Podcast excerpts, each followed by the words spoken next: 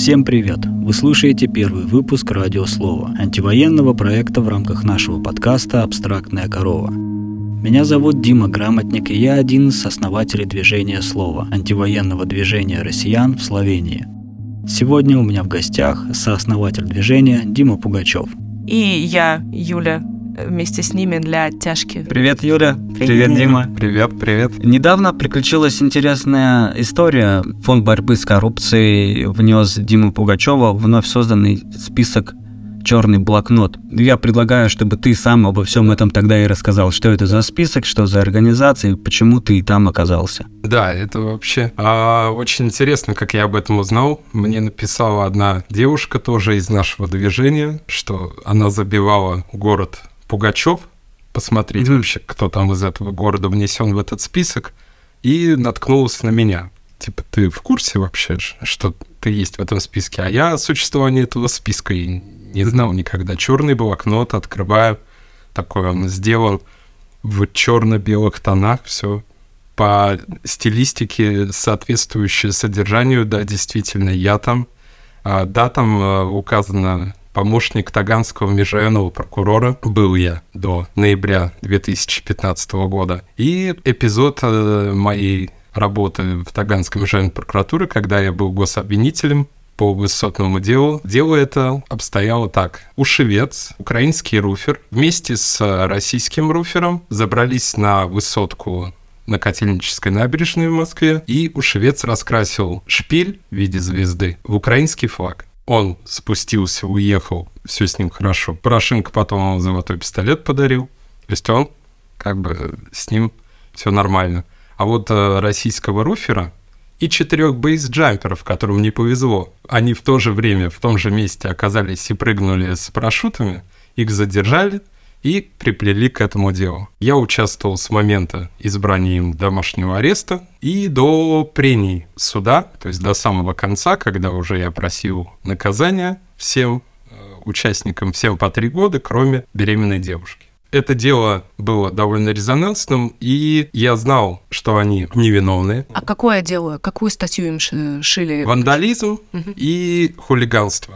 И за это три года можно? Политическим мотивом. Вообще обычно нет. По практике эти дела там обходятся общественными работами, штрафами. То есть это реальный э, срок лишения свободы никто даже никогда не просит, потому что это ну, нонсенс. А ты это почему просил? Я просил три года лишения свободы, потому что такое указание было а, начальника 17-го управления э, прокуратуры города Москвы, Каритникова, по-моему, у нее фамилия есть. Слушай, а как это? Да, как это выглядело? На практике, да, происходит. Я вам рассказываю. А, я знал, что они невиновны. Я пишу рапорт. Ты знал, что они невиновны, что их там не было, и они этого Нет, не делали? Я знал то, что они не причастны к разрисовыванию звезды. Да. То есть они просто там были. Они просто оказались не в то время, не в том месте. Я разговаривал со следователем Криворотовым, который это дело вел. Угу. Он говорит, ну как так, они могли случайно оказаться? Я говорю, ну почему не могли? Я просил своего первого заместителя позволить мне отказаться от обвинения. Он говорит, нет, ну это такое резонансное дело мы не можем. Потом я говорил это начальнику 17-го управления, было совещание с прокурором ЦАУ, с следователями. А мы все собирались, и я говорил то, что их оправдают, и как бы это будет круто, нам надо сохранить лицо, поэтому я предлагаю отказаться от обвинения. Мне говорят, нет. Твой начальник тебе говорит нет. Да. Это надо показательное дело сделать. Сказала, в общем так, всем проси три года, только беременный три условно потому что беременные... Это прям вот так прямым текстом в кабинете во время совещания было? Так всегда и происходит, когда резонансное дело. Ого, какой цинизм. А, да, я попросил всем три года реального лишения свободы, три условно. Я очень обрадовался. Ну, я знал, что их оправдают, потому что судья тоже не принимает это решение самостоятельно. Mm-hmm. Принимает это решение как минимум судья Егорова, которая была председателем Мосгорсуда и к ней судья Орлова ездила на согласование. То есть вышестоящий судья? Да. В принципе, решения принимались на уровне города Москвы со стороны прокуратуры, на уровне города Москвы со стороны следствия, на уровне города Москвы со стороны суда.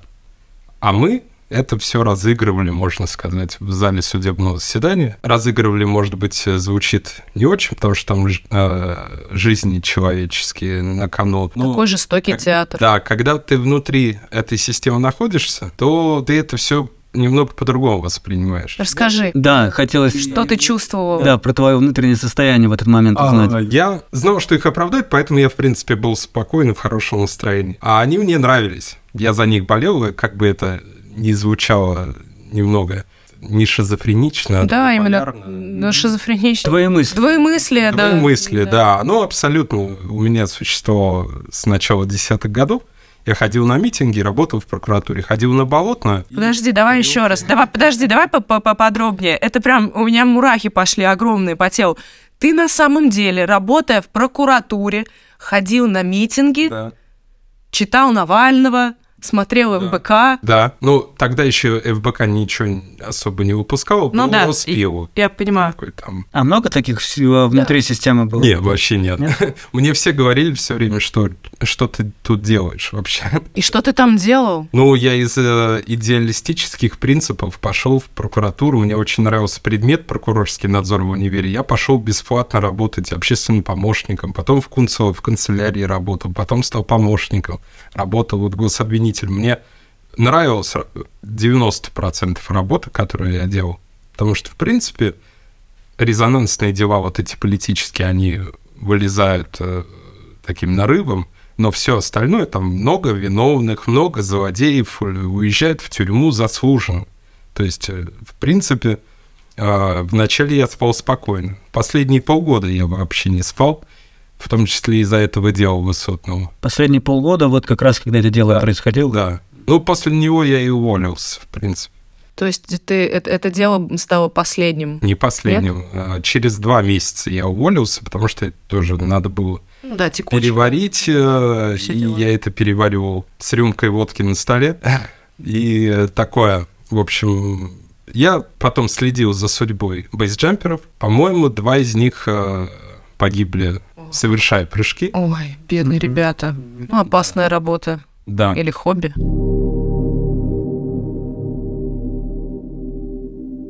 У меня была уверенность, что, в принципе, я пусть выступил в этой роли не очень здорово, но я знал то, что их оправдают, и я был спокоен. Ты думал, что им ничего не угрожает, поэтому да. ничего страшного. Просто играл в свою роль. Да, да. Угу. Плюс, когда ты находишься там внутри, ты любишь подтягивать, что он пусть не совсем виновен, но чуть-чуть-то он виновен. И я не про бейсджамперов, а вот про этого молодого парня Руфера, которого осудили и потом его выпустили, по-моему, уже на апелляции в Мосгорсуде, он проводил у Шевца наверх, то есть он, по сути, был сопричастен. Я понимаю, что по этой статье не должны были его преследовать, потому что он нет доказательств того, что он знал, что собирается делать у Швец. Он не было доказательств того, что он совершал именно преступление.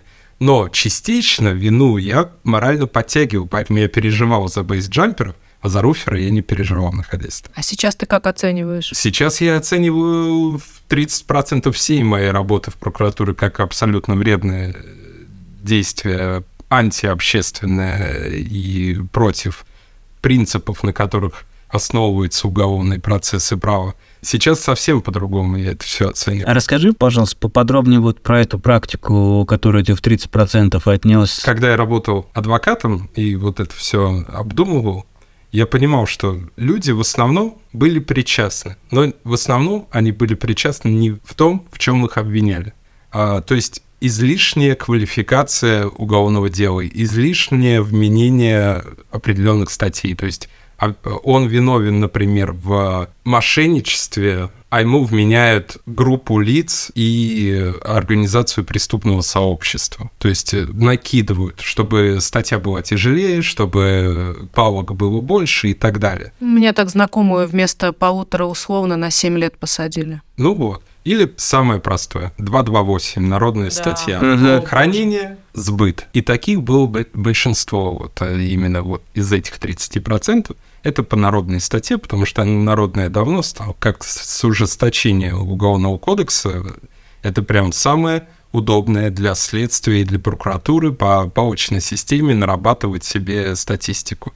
Это по наркоте. Расскажи, почему это удобно, очень кратенько, просто чтобы было понятно слушателям. Ну, в чем для проблема? следователя очень важно каждый месяц направить как минимум на одно дело больше в суд, чем в аналогичном периоде предыдущего года. То есть в декабре там, 2014 он направил 15 дел, а в декабре 2015 ему 16. И так по тяжким, небольшой тяжести, средней тяжести и особо тяжким преступлениям есть градация. То есть нужно вот все эти поля в таблицах, которые они отправляют наверх э, для того, чтобы статистика в общем формировалась, и потом на коллегии большой дядя с большими звездами докладывал уже, не знаю, президенту, что вот столько мы раскрыли. Поэтому ради этой цели он излишне квалифицирует хранение, сбыт. У него из тяжкого преступления до 10 лет, свыше 10 лет становится в особо тяжкое. И таким образом эти дела штампуются как на фабрике. А почему именно они стали народными и такими распространенными? Очень легко собрать доказательную базу, очень легко подкинуть, очень легко натянуть э, мотив сбыта, чем мотив хранения и употребления. Тем более делаются анализы э, при задержании. Если человек не употребляет, то сбыт натянуть вообще просто. А, то есть, значит, он автоматически он торгует. Он же не торчок, значит, он... Значит, он барыга. Да.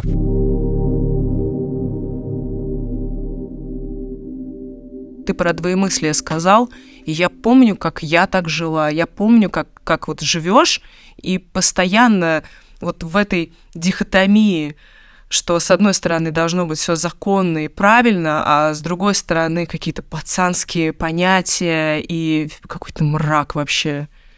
Это очень знакомо. Я для себя нашел понимание, почему у меня так происходило. У меня очень крепко стоял паттерн патриотизма. Очень э, важно для меня было что я патриот, и неважно, что происходит, но государство я свое не предам, я никуда никогда не уеду. Сейчас это особенно смешно звучит. Вообще, вот государство на первом месте, дальше человек. Для меня это было большую часть жизни так. Пока, опять же, я вот на последних годах в прокуратуре это пересмотрелось. Почему у тебя такие установки были? Это из детства? Я из детства, да. Там у меня дядя, он был генсек Баунского райкома партии, вот комсомол возглавлял, откуда Брежнев избирался. То есть это там фотографии с Брежневым есть в семейном альбоме. И такие вот причастность к государству. Там дедушка генералом был. Это давало ощущение избранности какой-то, причастности. Да, то, что что-то важное угу. делаю. И хотел снести лепту. То есть у меня там в детстве была мечта президентом стать в подростковом возрасте. Вот 35 вспомнится, как раз мне сейчас 35, пойду в президенты. Но на момент, когда я пошел в прокуратуру, взгляды мои были вот э, совсем не либеральные абсолютно прогосударственный, и вот делать что-то в прокуратуре для государства для меня было безумно важно. Какой это год? А, когда я пришел в прокуратуру, 2010 вот уже я работал официально, начал. Но при этом ты уже ходил на митинги? Нет, в десятом еще нет, я начал в одиннадцатом. Как угу. белые ленты, вот когда начались, вот круг, да. стояние на Садовом кольце, Ефремов с роликами, вот по Дмитрию Быкову он читал стихи э, про Медведева и Путина, это меня очень забавляло это вот немного меня подстегивало. То есть я был против Единой России и Путина уже на тот момент. Я понимал, что они фальсифицируют выборы, то, что Медведев — это кукла, что это все неправда. Но я же понимал, что я не придумываю орган прокуратуры, в котором я работаю. Там все по-настоящему. Там есть преступники. Я общаюсь со следователями. Мне очень нравилось выезжать с ними на места преступлений сверх работы, которой я работал в прокуратуре. Просто посмотреть, описать, пообщаться с злодеями, так называемыми. То есть в дело в свое ты верил, понимая, несмотря на это, что у власти преступники? Да, я верил в дело, верил в Бога, вообще верующий был человек. И как только я начал вычленять из своей жизни патриотизм и веру, сразу в моей жизни начал появляться либерализм и права человека и вообще. А что ты имеешь в виду вычленять? То есть убирать, как-то смотреть на это ближе? Я начал понимать, что патриотизм — это лишнее чувство в моей жизни. лишнее чувство, которое только мешает мне объективно смотреть на реальность. Потому что патриотизм, он э, помогает людям переживать вот все стрессы, которые переживают люди в России, но не помогает быть честным перед самим собой и смотреть в зеркало спокойно. Потому что неправда, патриотизм — это, в принципе, для меня неправда. Я услышала так, что ты понял свои глубинные ценности и понял, что ни патриотизм, ни религиозность туда никак не вписываются да. в твои ценности. Да. А что тебе помогло вот осознать э, твои глубинные ценности? Ты говоришь, ты полгода пил, тебе было тяжело. Что ты в этот момент понял? Что ты чувствовал? Что я ошибался. Это такое вот было. Вообще признать себя неправым. Можно спросить всех моих родственников и старых друзей. Для меня это было сродни смерти. Я не умел признавать свои ошибки никогда. И был упертый баран. И это была, можно сказать, первая и самая главная ошибка, которую я признал. И это такой вот процесс перерождения э, начался именно с... Сразу по-крупному начал играть, прям да. с самых основ, начал трясти основы, вера, патриотизм. Да, извиняться перед людьми, например, я не умел. Вот просто в личных общениях я не извинялся. Я скорее обижался. Это было удобнее, это вообще такой ловушка. Ну, мне кажется, что, в принципе, патриотизм, э, как и религиозность, очень часто это пристанище для вот таких эм, законсервированных людей, которым тяжело э, рассматривать свою жизнь и другие жизни под разными углами. И когда ты находишь это пристанище, где все понятно, где все четенько, вот люби патриарха, все будет хорошо. Они находят свое успокоение. И очень интересно, что тебя выбило, вынесло из этого. И, видимо, я так слышу, что сочувствие, и ты увидел людей, осознал их боль, проникся, и это изменило тебя, как я сейчас слышу. Да, потому что до этого, будучи гособвинителем, я был абсолютно бесчувственным к людям, которые находятся за решеткой. Стоит э, беременная девушка по сбыту, ей грозит 10 лет, и у меня ноль сочувствия к ней было. Я смотрел спокойно ей в глаза, и у меня э, ничего внутри не зудело. Это можно назвать расчеловечивание? Да, потому что мы не называли людей э, Иван Васильевич, Екатерина Александровна, мы называли их злодеи. Злодей по 105 Злодей по 158, злодей по 162. То есть так и называли злодей? Да, да. Так проще, да, было? Да, расчеловечение, вот правильный термин ты выбрал, так и есть. До этого момента, э, пока ты не получил прямое указание от руководителя, да, фальсифицировать процесс. Мне кажется, не фальсифицировать, а педалировать в нужную сторону и настаивать э, на жести. Да, как ты говорил э, термин... Излишняя квалификация. Да, вот когда ты столкнулся с этим, этот момент был каким-то ключевым, когда ты по-другому посмотрел на весь процесс, или, или, то есть, ну ты же до этого, наверное, знал, что такая система, что так это и работает. То есть ты же не был удивлен в этот момент на совещании? А, не был удивлен. Я общался с судьями довольно доверительно. У них в кабинетах курил, общался, кофе пил. Mm-hmm. Я там все время свободное проводил, потому что не в прокурорском кабинете, а вот у судей по кабинету. Мы обсуждали вот там это дело, вот это дело. И мы друг друга, наверное, утешали каким-то образом, друг другу помогали это пережить. Вот тоже ты же в этой системе находишься вместе с людьми, со следователями, операми, дознавателями, судьями, прокурорами. Они из твоей тусовки, и ты вместе с ними, и они вместе с тобой, вы друг друга поддерживаете. А они чужие, расчеловеченные злодеи. Ничего не понимают. Да, и не поймут. И этот год, когда было это дело, в том числе высотное, а, там несколько было дел таких шероховатых, как минимум, а, где было в чем сомневаться, и где я отказывался в прениях участвовать э, в конце, но они не были политическими, поэтому мне позволялось это делать. Я просто не пойду в это дело, пойду на мировой участок, лучше скажу. То есть э, это... А по политическому делу нельзя было. Надо было с самого начала до самого конца одному прокурору. Я предположу, что общественный резонанс как-то повлиял. Нет. Нет? Нет, дело не в общественном резонансе. Какой-то накопительный эффект. А, обычно люди, которым излишне вменялось или что-то в этом роде, они выглядели как преступники. А эти люди, они залетели случайно, вот бейсджамперы, эти ребята. Они вообще из другой оперы. Наверное, поэтому, я думаю. Потому что они не выглядели как обычные клиенты скамей подсудимых. Внешнее противоречие, да, да, выбивало. Плюс они не по наркоте, а по такой, ну, э, вандализм, хулиганство. Вандалы хулиганы по-другому выглядят, уже по-другому говорят. Они образованные, довольно красивые ребята. Красивый в смысле образ. В целом. Да. Через наш суд, этот таганский, проходило много дел резонанс, так как в центре, и там находилась прокуратура ЦАО и следствие сам. То есть через этот суд Пусирает до того, как я начал работать в этом суде, были осуждены в Таганском суде. Печально известный суд, так же как Басманный. А я там везде жила, и там, и там, рядышком. Да.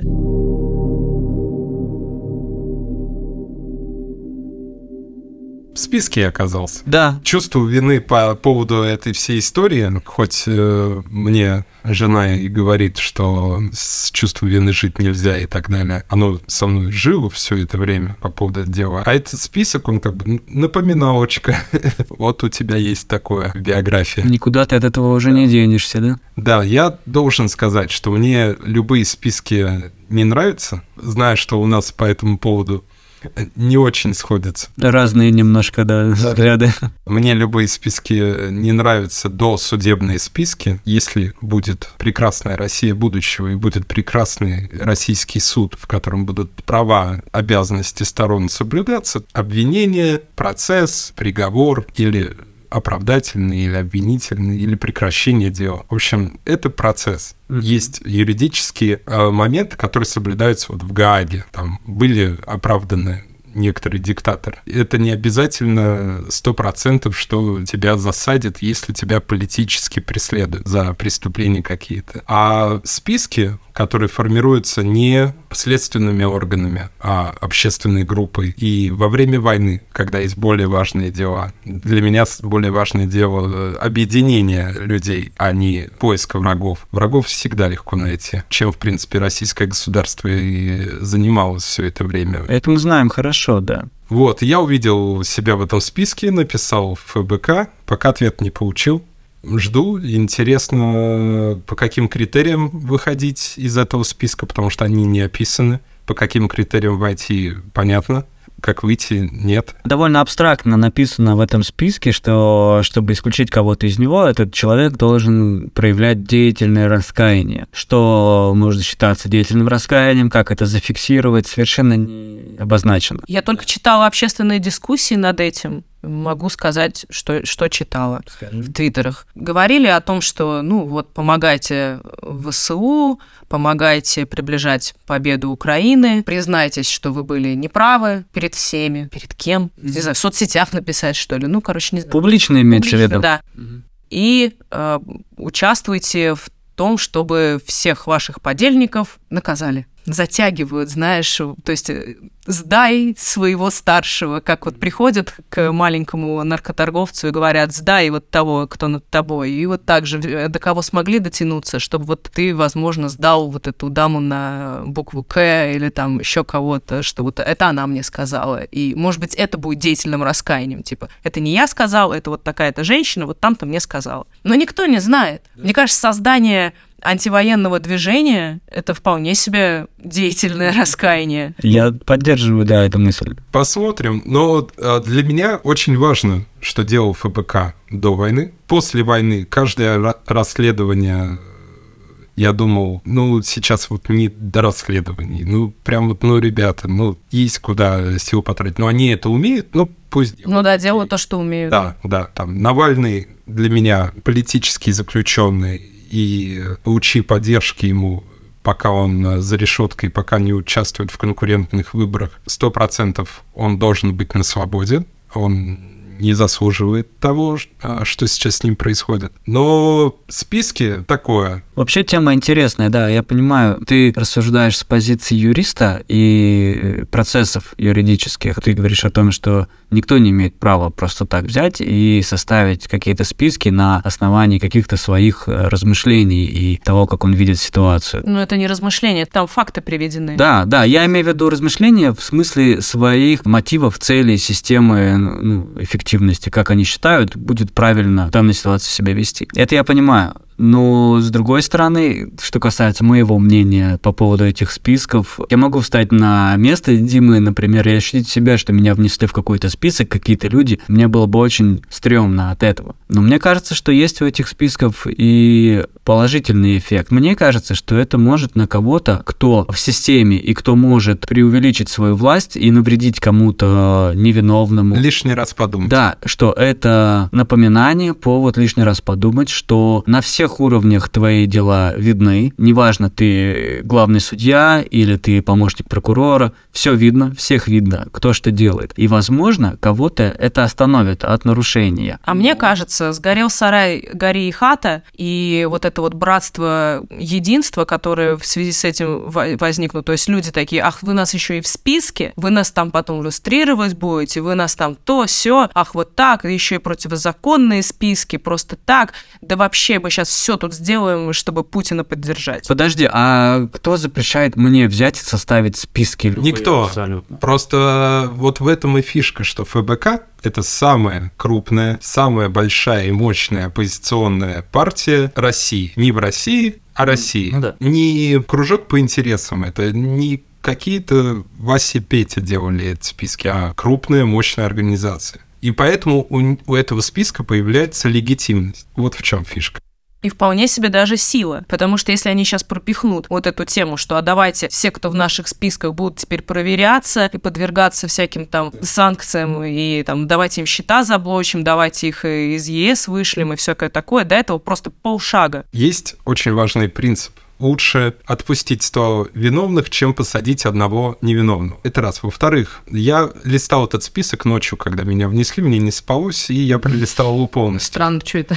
Да. А я нашел где-то человек 50, кого я лично знаю, или видел, или как-то соприкасался, как минимум. Знаю там одного товарища, с которым сидел в одном кабинете. Он не по тому, как он работал в прокуратуре в этом списке, а потому, как э, он был в расширенной группе следственной по болотному делу. Я знаю, как работала эта расширенная группа. Там было несколько главных следователей и человек 100, которые просто стояли у ксерокса и ездили как курьеры. И все они... Все они в этом списке. Слушайте, ну это опять вопрос э, вины. А тот, кто нажимал кнопку в газовой камере, он виноват, а тот, кто подписывал какие-то накладные, он виноват. Пусть суд это определяет. Да, вот именно. Вот тут... Просто тут нет суда, тут нет следствия, тут есть ФБК и есть цели. Какая цель у этого списка? Если повлиять на людей, которые внутри России, то они больше боятся списков Путина, Патрушева и там вот Бастрыкина, чем списки ФБК честно, я убежден, что внутри России на списке ФБК все равно всем, кто работает в органах. Если повлиять на тех, кто уехал и поменял свою позицию, ну, как бы тут вообще у меня проблема. И, во-первых, я не думаю, что очень много людей из этого списка за границей находится. Я увидел одного человека, по-моему, в Литве, и все. Максимум, там, может, еще кто-то в Азии, пару человек. А так э, все в России. Там действительно до сих пор работают судьи, я знаю, в прокуратуре работают. Цель какая дальше? Собрать э, список на иллюстрацию. Но это все будет потом, если будет прекрасной России будущего. Но до этого надо делать шаги, чтобы прекратилась война и режим Путина пал. Но этот список не ведет к падению режима Путина. Я голосую за то, чтобы людей объединять и наоборот, возможно, рассказывать, что будет в прекрасной России будущего, какие именно институты будут строиться и как они будут работать, чтобы люди захотели приближения этого момента, чтобы они захотели, чтобы режим Путина пал наконец-то. И увидели себя в будущем. Да, потому что все эти люди из черного блокнота, они себя в будущем уже точно не увидели в том, который рисует ФБК. Они видят для себя э, Гаагу, хотя реально газовую камеру они не соорудили, многие из них, Я не оправдываю их из себя. Я просто говорю о степени вины даже тогда. Какой тяжести преступления? Административка это или уголовка вообще? Или запрет деятельности. Да. Или извиниться нужно. Да. Тут тоже ФБК молчит. Но они сразу и заявили, что мы не суд, мы не будем судить. Очень интересно, да, разговаривать про суд, который будет или не будет когда-либо, а список есть уже сейчас. И я согласна с Димой, что это супер размывает повестку. У меня есть своя теория, почему так э, происходит, потому что лидер ФБК Мария Певчих, она, уме... она хорошая расследовательница, она умеет это делать. А другое, объединяться, создавать партии, быть политиком, она не умеет. Допустим, а как тогда нужно было поступить с точки зрения главной цели объединения оппозиции? Мне кажется, что надо взять телефон, позвонить Гудкову, старшему вашему, Максиму Кацу в Израиль, позвонить родственникам Яшина, Вишневскому, Левошловцбергу, которые в России еще находятся, Явлинскому даже, в конце концов, как бы к яблоку там не относились и так далее, про договорники и так далее знаю, что об этом думают, во многом согласен, но цель, я считаю, самой главной политической силы — объединить все силы против Путина, что внутри России, что вне России, найти человека, может быть, это Мария Певчих, я не знаю, кто будет встречаться с западными лидерами, восточными лидерами, обсуждать ситуацию, обсуждать санкции, обсуждать положение россиян за границей, которые вынуждены оказались за границей, избегая мобилизации или уголовного преследования и так далее. Защищать права россиян а, за границей. Что должна делать политическая партия э, российская в изгнании. То есть не лоббировать санкции какие-то, а наоборот... Э, Может быть, и лоббировать санкции, просто чтобы эти санкции работали. Не каждая же санкции работает. Например, а, а, отключение MasterCard и Visa, эта санкция явно не сработала. Деньги тяжелее из России стал вывозить. То есть, по сути, это на укрепление экономики России санкции. А какие-то санкции могут очень даже помочь. Например, э, запрет полетов частных джетов из России. Вот закрытие неба для частных джетов, они же летают и обходят санкции по прекращению авиасообщения. Есть санкции красивые, которые звучат, а есть санкции, которые реально к каким-то моментам приводят. Например, вот очень крутые санкции по эмбарго нефтяному. Я прям горячо приветствую. Мне кажется, это реально сильно ударило по военной экономики России. И не поступают миллиарды евро. Мне кажется, политическая партия должна заниматься политическими вопросами все же, а не экономическими. Там, поэтому э, вот ФБК, пусть они занимаются экономическими, и Мария Певчих не годится в качестве политика, как на мой взгляд здесь. Леонид но, Волков да, подходил. Подходил, да. А, на мой взгляд, нет, но все, ладно. Короче, ИО Навального сейчас бы нам очень пригодилось. Я за Юлию Навальную. Я хочу, чтобы она была этим человеком как? или его дочь. Какая свежая мысль. Это мысль? Это не я эту мысль придумала. В общем, я за Дашу или Юлю Навальную, потому что сын еще маловат но вот эти женщины, я в них верю, они умны и к ним прислушиваются.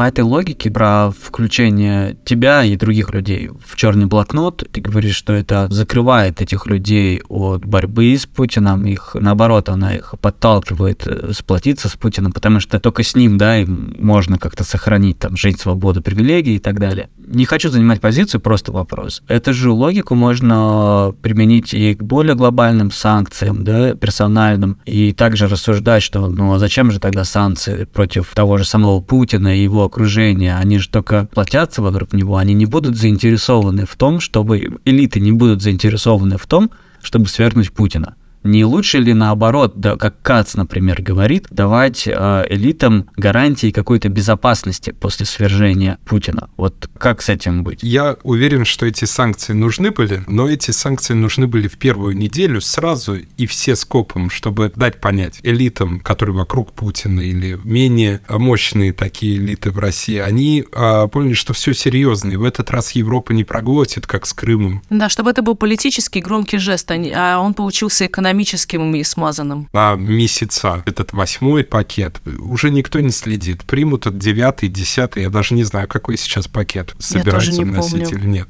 это стало рутиной. Сейчас санкции эти не работают, кроме нефтяных. Mm. Вот прям нефтяной эмбарго и газовое бы, это не дает танки строить просто. То есть я правильно слышу, понимаю, что да, эти санкции, которые вводятся персонально в отношении путинской элиты, они не работают, и они наоборот закрепляют их союз, их силу, грубо На говоря, момент, да. их связь друг с другом. Ну и плюс э, это же позволяет морально себя чувствовать лучше тем же европейским элитам, американским и украинцам, то что это не безнаказанно, то есть все равно какая-то кара долетает.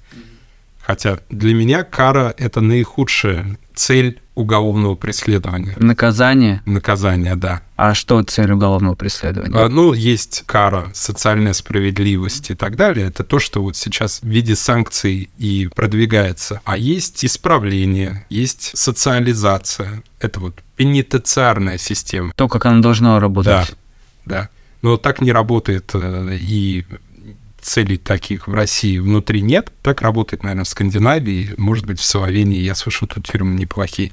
Ты думаешь, что можно наших условных олигархов и прокурорских работников интегрировать э, в условную Россию будущего? Я уверен, что все люди могут измениться, и все люди могут э, жить в нормальном обществе и в нормальной среде. В России очень ядовитая среда, везде практически. На всех уровнях. Да, просто это поощрялось, ядовитость. А если будет поощряться другое поведение, другая модель, то, мне кажется, все возможно. Но я то, что не верю, я практически убежден, что у России нет будущего, по крайней мере, в той территориальном виде, в котором она существует сейчас, и я никакую Россию будущего прекрасную не рассматриваю пока. Либо это настолько далеко, что я так далеко не вижу. Поэтому это все очень виртуально. Мне вот интересно, я, я слышу, что ты рассуждаешь гуманно, в идеале ты бы хотел тех э, преступников, которые вот существуют сейчас, системные, да, интегрировать в будущее. Чтобы они перестали да, быть преступниками. Чтобы, чтобы они в дальнейшем продолжили, не обязательно в должностях или в органах, но продолжили спокойно жить и перевернуть лист. А может быть, существует какая-то точка невозврата, после которой человеку, совершившему какие-то крупные, серьезные, страшные преступления, системные, должностные, как ему продолжить спокойно добрую жизнь после сломанных судеб невинных людей? Я считаю, что точек невозврата вообще быть не должно. Э, пример тому в Норвегии Брейвик, у него есть точка возврата после убийства, сколько он убил? 80 человек, в том числе детей. Да, в идеале должна система работать так, что точки возврата должны быть, может быть, в другом качестве, после покаяния, после материальных выплат, а, репараций и так далее. После деятельного раскаяния. Деятельного раскаяния, которое должно быть описано, какие шаги должны быть направлены на то, чтобы себя вытащить из этого. Если человек, э, у него нет шанса вытащить, то что ему терять? Если его назвали преступник на всю жизнь, то он будет преступником всю жизнь. Я шел к вам и слушал какого-то э, то ли политолога, то ли социолога, и он говорил, что Навальный называл Путина жуликом и вором. А не говорят э, с людьми, которые тебя называют жуликом и вором. С ними не разговаривают. От них э, избавляются, там, вот, посадили и так далее. То есть разговор э, должен быть в форме дискуссии все равно. Ну, без не оскорблений. Не знаю. Не с Путиным. Пример так себе, на мой взгляд, потому что, ну, все-таки Навальный это, это был метод политической борьбы для него. Ну, популистический, да. да популизм мне не нравится ни у кого, да. Ну, то есть, все-таки зря, получается, выписали ордер на арест Путина? Нет, нет. А. Это орган э, судебный, этот орган э, оправдывает, прекращает дела и так далее. То есть он э, проводит следствие. Он не проводит судебный процесс заочно. То есть Путин будет под следствием судебного только после того, как его задержат. Будут изучаться доказательства. Это будет процесс. Он не в списке ФБК. Я Путин забивал в черный блокнот. Там его нет.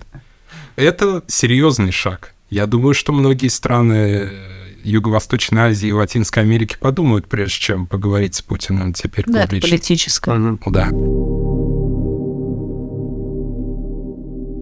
Повлияло ли начало войны как-то на, если у тебя остались какие-то связи да. системы? Мой друг один из лучших, вот мы крестные друг у друга детей, хоть я и атеист. Мы с ним просто перестали общаться, это такое было молча, мы просто перестали общаться. Человек 300 от меня отписалось в Инстаграме, и Ого. большинство из них дознаватели, исследователи. А сколько у тебя всего подписчиков? Было 800, наверное, где-то. И 300 отписалось? Да. Это все из прошлой жизни? Из прошлой жизни, либо не согласны с моей позицией, потому что 24 февраля я сразу написал «нет войне» и сразу выразил свое отношение к этому делу, и до этого в Фейсбуке я тоже писал, когда Путин это все начинал. Угу. Да. В общем, все все понимали. Очень многие люди мне писали, да ты не понимаешь. В общем, я переписывался первые месяцы, наверное, где-то с 15 людьми постоянно. Просто огромные простыни написывал. Знакомо, да. Каждый аргумент. Один, два, три, четыре, пять. Почему Крым — это нехорошо. Почему Донбасс и Гиркин — это все связано с Россией, войска, ля-ля-ля-ля. В общем, это писалось, и с отцом я тоже своим много по этому поводу обсуждал. Он... О, а вот отец у тебя как относится к войне и Путину? Он сейчас относится так, как мне по душе, но ему от этого тяжелее. То есть э, ему было легче, когда он думал, что это русский мир и так далее. Ты его переубедил? Получается, что так тут комплекс, я не могу на себя взять прям такую медаль, что я переубедил кого-то. Это же сейчас сравни... Достижение, Достижению, да. да. Но он, да, он по-другому, наверное, стал смотреть на те источники, которые я ему в том числе ссылки присылал. Он, в принципе, человек интересующийся. И а сколько ему лет? 71 вот будет угу. через пару недель. Он из системы тоже, да? Нет. Нет? Он э, заведующий кафедрой, он преподаватель русского языка и культуры речи. То есть он из системы образовательной. Сейчас ему как раз вот намного тяжелее тем, кто против войны, потому что они понимают, что делает их государство. Я прям уверен, что проще жить, э, да, политика не интересует. Ну да, то, что проще, это понятно, да. Пребывать в вот этих иллюзиях патриотизма и спасения несчастных украинцев. Или в быту пребывать просто. Когда, да, когда вообще в своем мире живешь и не обращаешь внимания, да. Просто как к коронавирусу относятся к, к войне. Я это читаю, девочки, мальчики из Тольятти, из прошлой жизни, на кого я подписана. Большинство, да, живут просто, ну, делают свои дела и думают, ну вот какая тут большая беда случилась в мире, как коронавирус, только вот еще хуже. Люди умирают, то есть они даже против войны могут быть, но они замыкаются на быту, дети, работа, дача, собака, йога. Внутренняя миграция называется. Да, потому что не у всех есть силы думать даже про это каждый день. И потом мы здесь, конечно, классно устроились, сидим в безопасности, попки в тепле. А если бы я в России была, мне кажется, я бы первая в эту внутреннюю Монголию переехала. Я думаю, две вещи. Во-первых, что мы не очень тут в безопасности. У нас нет гражданства в Словении ни у кого. Согласна, но вот относительно безопасности, что хотя бы не завтра менты к тебе ну, типа придут. физической безопасности. Физической, да, стопудово. Во-вторых, очень многие мои знакомые, к счастью, против войны, они активно не выступают, семьи, работа, ответственность и так далее не уезжают. Один судья одного очень известного суд, суда, он ушел в декретный отпуск, лишь бы не участвовать в этой всей фигне. Он тоже в списке есть в этом. В этом списке довольно просто оказаться работая в Москве в судебно-прокурорской системе в центре Москвы. Ну, мне кажется, это принцип этой системы — замазать всех, чтобы все чувствовали да. свою причастность. И ФБК помогает замазывать, вот именно. Mm. То, что если бы в 2015 году люди знали, что есть такая статья участие в политическом деле, и то, что это совершать не надо, может быть, тогда и подумали, тогда было по-другому. Тогда еще, по-моему, не, немцов уже не было уже. Не было. Но все равно посвободнее было, да, чуть-чуть посвободнее. Я выходил на улицу вот до, наверное, апреля 2018 где-то так. После этого я уже планы строил не с Россией, уже совсем себя отрубил от общественной жизни. Но до этого я выходил и чувствовал себя все равно в безопасности. Я не боялся, что меня задержат. Ну, задержат и задержат. Тогда не ты было знаешь так, как эту сейчас. систему, поэтому тебе не так страшно. Ну, условно, ты там был внутри, знаешь, этих помещений. А вот мне, как э, нежному цветочку, для меня сам даже факт задержания мог бы быть Э, сокрушительным для моей психики. Ну, понимаю, да. Все, все очень разные люди. Потому что это КЗ и ВС, это не веселые Ты вообще как к мусорам относишься? Хорошо, хорошо поставлен вопрос. Как ты относишься к мусорам хуже говна? Мусора, блядь, пид... Мусора, блядь. Как я отношусь? Э, у меня очень давно отец говорил еще, что в советские годы вот приезжают люди из армии, и их сразу полицию зовут, потому что они не поступили в ВУЗ, они там... Ну, короче, это я говорю про корпус рядовых ППСников, оперов, скорее всего. Следаки э, и дознания, ну, встречаются там нормальные люди, но в основном не то, что они плохие люди, прям вот точно. Они скорее недоинформированы, так вот я мягко скажу. Они очень о многом не задумываются. Они выполняют все как э, приходит на завод человек, за станок встает, и они так. Они не из идейных причин в основном э, возбуждают дела, идут в суд, просят арестовать. И... А просто работа такая. Просто работа, и так и у большинства. Есть пара идейных человек вот на одну тысячу, но это меньшинство. В принципе, и в прокуратуре то же самое. А в суде тоже. Там бывшие секретари судей, помощники судей. Это работа не связана с великим долгом, который мы защищаем закон. То есть все это проблема системы. Будь другая система, те же самые люди будут работать совершенно по-другому. Абсолютно, да. Сейчас уже не знаю. Сейчас понятно, сложно размышлять об этом. Сейчас война идет, да. да. Сейчас военная диктатура. Да, сейчас э, не уверен. Сейчас очень много вещей делают те же люди, которые были раньше нормальными, они себя закапывают, в том числе морально совершая ужасные вещи. Потому что этих ужасных вещей даже публично нам известно сейчас много. А представьте, сколько латентных ну, да. а, вот этих вот в казематах, сколько людей пытают, а, кого-то убивают и так далее. То есть этого точно очень-очень сильно больше. Больше, чем было до войны, ты имеешь в виду? Да, намного. И больше, чем известно.